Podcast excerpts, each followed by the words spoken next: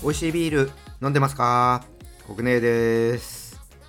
さあ6月ということでね、まあ、梅雨ですね。あのー、湿度がね高いとなんかほんとね気持ち的にもなんかジメジメというかねこうしけってく感じでなんか落ち込んでくっていうね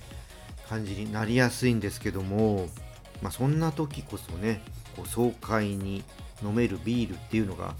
恋しくなるんですけども皆さんはねいかがでしょうか？ま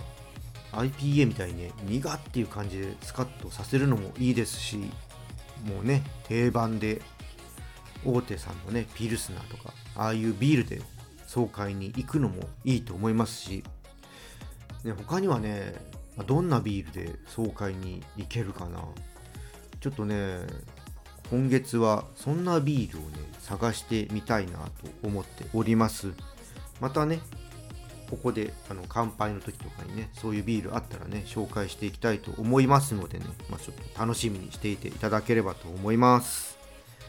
はいじゃあビアコイ始めていきたいと思います。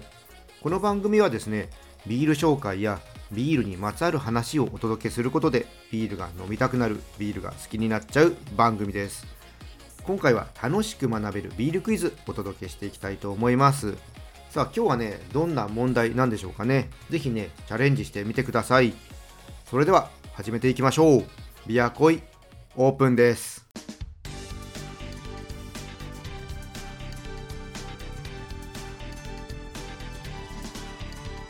ビアコイ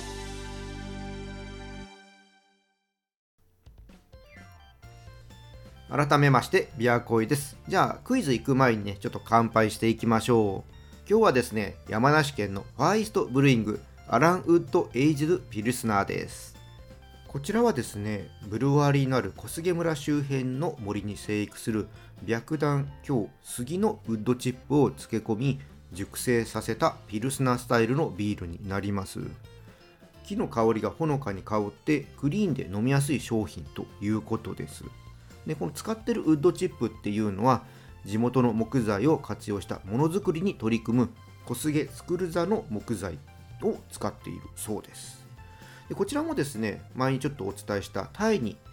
進出するために作ったビールですね。まあ、ウッドチップを使ったピルスナーということで楽しみですね。じゃあ開けていきます。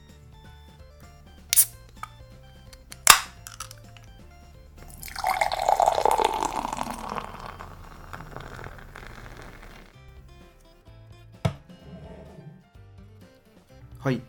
色はですね、まあ、やや濁っていますね。で、イエローですね。はい。じゃあ、そうですね、まあ、ピルスナーっていう感じからするとね、イメージ的にね、ゴールドだったりするんですけど、こちらはちょっとイエローっていう感じですね。じゃあ、いただいていきます。ほー。おー。なんかね、ピルスナーのイメージとはちょっと違いますね。あの、口に含むと、南国のフルーツをイメージさせるねフレーバーが感じられます。で後味にフルーツと木の香りが混ざり合ってねこう今喋ってるとね鼻に抜けてきます。香りもね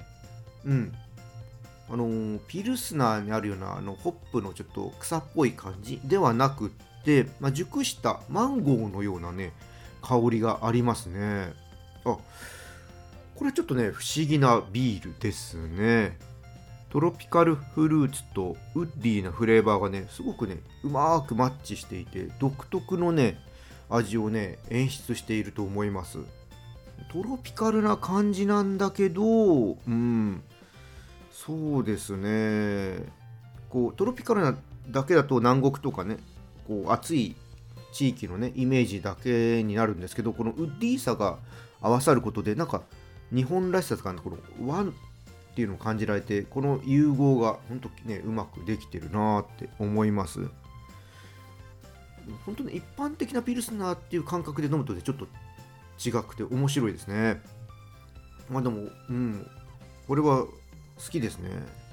ただこれ料理に合わせるのは何がいいんだろう。結構ねトロピカルなフルーツのフレーバーっていうのはそんな強くなくてまあライトな感じなんですよね。少しうーん癖のあるそれこそまあトムヤムクンとかタイ料理にある甘辛さのある料理と合わせたらいい感じになるかな。ちょっとそういうのとね試してみたいはい気がします。でこちらの商品はオンラインショップの方で購入することができます。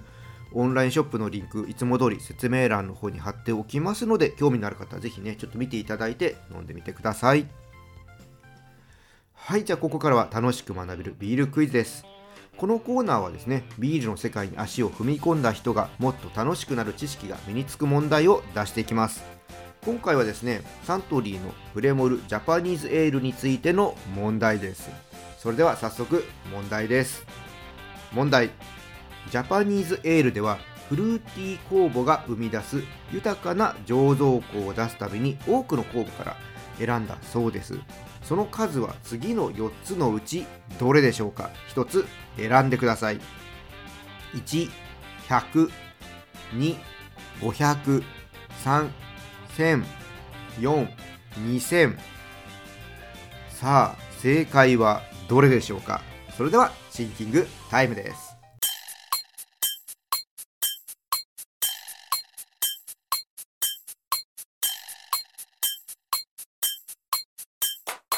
答えは決まったでしょうか？正解の前にもう一度選択肢の方をお伝えします。1 100 2 500 3 1000 4 2000それでは正解の方を発表していきます。正解は3の1000です。皆さん正解したでしょうか？えー、ジャパニーズエールではね1000を超える酵母から選び抜いたものを使っているそうです。でこの酵母とプレモルで使ってきた欧州産アロマホップ由来の華やかなホップ粉を調和させることで個性的な香りと繊細さを併せ持ったビールになっています、えー、ジャパニーズエールの感想はですね2月の終わりにリニューアルした時にね特集しております。こちらね、アーカイブの方にありますのでね、ちょっとどんな感じだったかね、聞いてもらえると嬉しいです。個人的にはですね、あの、普通のプレモルの方はちょっとリニューアルした時に、ちょっとおとなしくなっちゃったんで、ちょっとしょぼんとした、ね、気持ちになったんですけど、こちらの方はですね、カオルエールの方はね、変わった感じがね、私のね、好みでしたね。で、最近はですね、限定のホワイトエールも出ましたし、え6月の27日にはシーサイドエールがね、限定発売する予定になっております。シーサイドエールもね、ちょっと特集しようと思っていますのでね、配信したら聞いてください。はい、これでね、またビールに詳しくなったと思います。ビールクイズに挑戦していただいて、どんどんビールに詳しくなってください。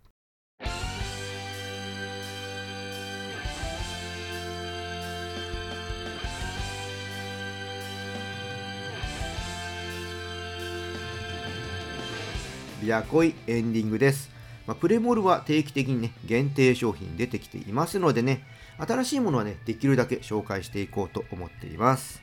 この後は、何だろうな、秋前に夏の終わりですね。アンバー系。で、その後はね、初摘みホップですかね。その間に何か新しいの出てくるかどうかはね、まだちょっと情報が入ってきてないんでわかんないんですけどもね。まあ、アンバーとか初摘みホップは毎年ね、季節のビールとしてね、登場してきているので、まあ、ちょっとね、ここでは取り上げるかどうかっていうのはね、決めてないんですけども、まあ、機会があればね、紹介するかもしれません。その時はね、また楽しみにしていてください。はい、じゃあね、今日はこの辺りで終わりにしたいと思います。